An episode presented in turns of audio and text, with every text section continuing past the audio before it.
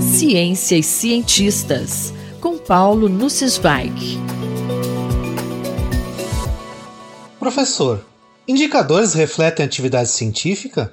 Caro Júlio, caras e caros ouvintes, na coluna passada tratamos do tema da avaliação de cientistas, um assunto delicado. O uso indiscriminado de indicadores cientométricos, como números de publicações, fatores de impacto de revistas, números absolutos de citações dos artigos e fatores H, leva a distorções que têm sido denunciadas na comunidade. Resolvi retomar o tema, pois é preciso continuar a pensar em maneiras justas e transparentes de avaliar as pessoas. Há outras questões que não abordei. Por exemplo, há aspectos muito atraentes no uso de critérios numéricos por sua objetividade. Se lembrarmos que as posições de direção na maior parte das instituições acadêmicas são ocupadas por homens brancos, em geral não muito jovens, os riscos de discriminação de gênero ou discriminação étnica não podem ser desprezados. Assim, o uso de indicadores numéricos traz uma bem-vinda objetividade para evitar preconceitos. Porém, a atividade científica é criativa e indicadores não capturam todas as suas dimensões. Como conciliar a objetividade desejada para evitar os riscos de discriminação com a subjetividade inerente ao processo de geração de conhecimento? Em 25 de junho, em artigo publicado na revista Nature, Chris Walston contou que a Universidade de Utrecht, na Holanda, abandonou o uso de fatores de impacto e índice H nas suas análises de recrutamento e promoções docentes.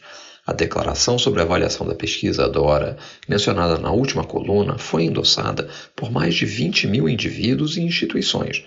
Eu assinei. O presidente do Conselho da Universidade de Utrecht afirmou, ao assinar em 2019, que não se tratava de um passo simbólico, mas de um compromisso assumido. Pois agora, em 2021, a universidade tomou essa posição de vanguarda. Registro aqui que a USP, até onde sei, ainda não assinou a DORA e não sei a razão dessa hesitação. E além de métricas fáceis de contabilizar em avaliações, é certamente desafiador. Em Utrecht, cada departamento terá de desenvolver seus próprios sistemas e estratégias para identificar pesquisadores e acadêmicos que estão fazendo as mais significativas contribuições nos seus campos de atuação. Isso deve envolver entrevistas com outros especialistas e recomendações de pesquisadores estabelecidos. Afinal, avaliar a qualidade científica é um problema reconhecidamente difícil, que não possui uma solução padrão. Pode citar uma avaliação qualitativa muito exigente? Na semana passada, recebi uma cópia de uma deliciosa lista enviada por Hermann Weil ao então diretor do Instituto de Estudos Avançados de Princeton, que em março de 1945 buscava contratar físicos teóricos e matemáticos.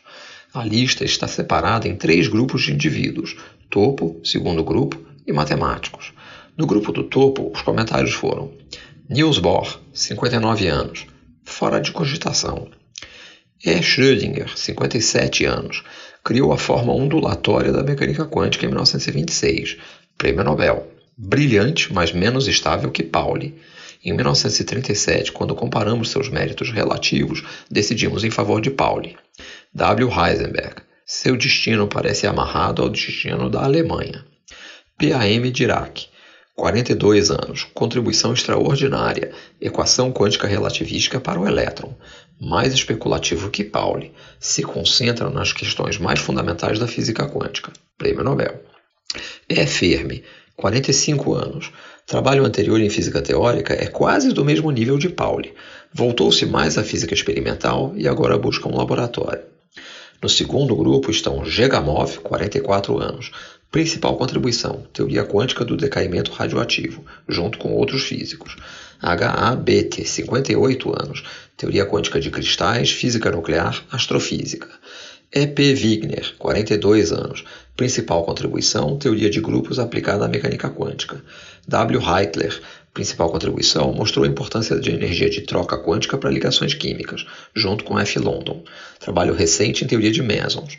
Os quatro desse grupo são considerados do mesmo nível de Oppenheimer, mas Oppenheimer é o mais inspirador para jovens físicos.